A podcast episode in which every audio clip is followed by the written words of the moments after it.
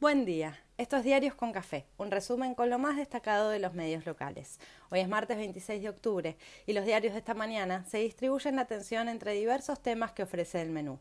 La lucha por los precios con los opositores políticos y mediáticos disparando contra la estrategia, mientras el gobierno juega en distintas canchas y agenda cita con el FMI el fin de semana, mientras prepara las banderas para homenajear a Néstor en Morón. La campaña se ensucia un poco más y se llena de dimes y diretes. Pero hubo amor en París y punta asegurada en el Monumental.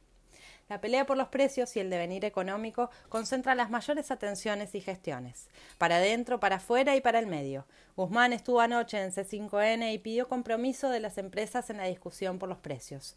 La lucha contra la inflación es una tarea colectiva donde el sector privado debe colaborar, dijo. Feletti tuvo encuentro con sus pares provinciales y coordinó que se garantice el acuerdo de precios. En BAE anticipan que las alimenticias se comprometen a cumplir y el gobierno saca pecho. Polémica con la oposición que quedó defendiendo a las empresas mientras Clarín vocea a las multinacionales de Estados Unidos que se quejan. Cronista se burla porque a menos de una semana de regir la norma, el gobierno revisa la lista de los productos. Nación alerta que los jubilados pierden poder adquisitivo y la pelea es la misma en todos lados. Mansur se reunió con Marco Labaña, titular del INDEC, y si la inflación no se puede controlar, al menos que sirva para mostrar a un gobierno en acción, y así lo hace, por una causa justa. Mañana se espera gran acto y movilización en homenaje a Néstor a 11 años de su muerte en el Club Deportivo Morón. La consigna de la convocatoria, primero crecer y después pagar, dejó mucha tela para cortar.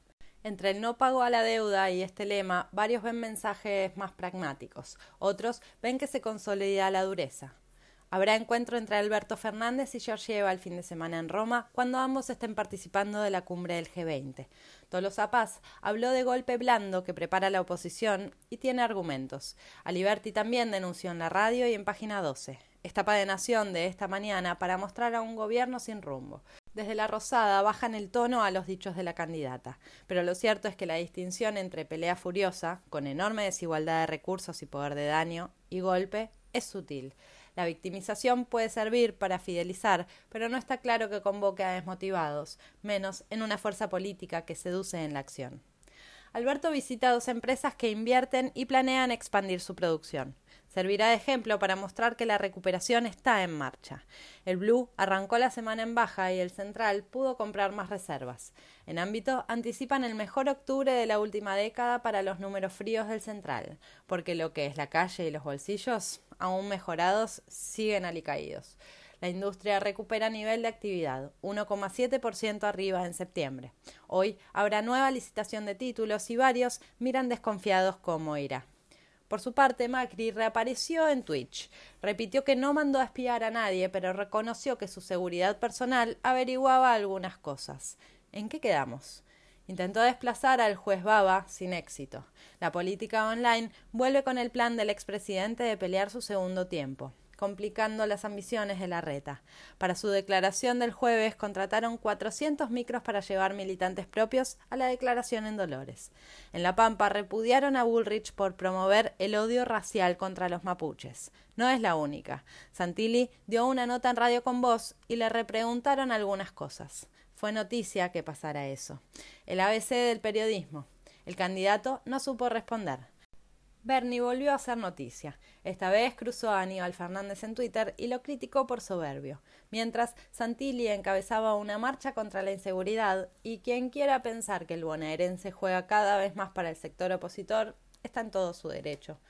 Expectativa por la sesión de esta tarde en diputados, donde se espera la aprobación de la ley de etiquetado frontal después de negociaciones y una fuerte demanda social.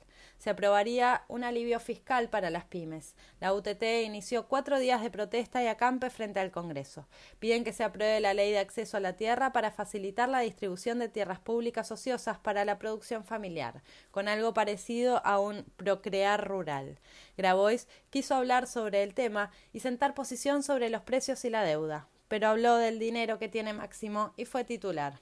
Hoy se disculpa en Diario AR podría haber nuevos anuncios respecto a las aperturas en función del buen ritmo de vacunación adquirido. Habrá reunión del AMENS con el jefe de gabinete y Bisotti con el comité de expertos. Ayer se confirmaron 1.227 casos y 25 muertes y se mantienen los índices de la semana previa. La ciudad anunció que suma cinco bicisendas. Del subte mejor ni hablemos, ¿no? La causa por el festejo de Fabiola en Olivos no quedó en manos de Arroyo Salgado y dicen hay alivio en el gobierno. La Procuración pidió que la quiebra del correo se extienda a otras empresas del Grupo Macri para poder cobrar las acreencias. Cronista cuenta que el gobierno negocia con Alemania una inversión para terminar una represa que está pendiente y promete más energía. Cancillería convoca a las provincias para potenciar el perfil exportador.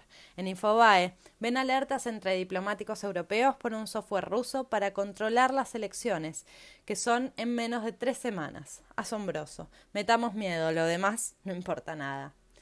Morla declaró en la causa que investiga la muerte de Maradona y se desligó de la decisión de llevar a Diego a Tigre. Apuntó a la familia. Wanda y Cardi se reconciliaron después de tanta novela, tanto morbo y tanta locura.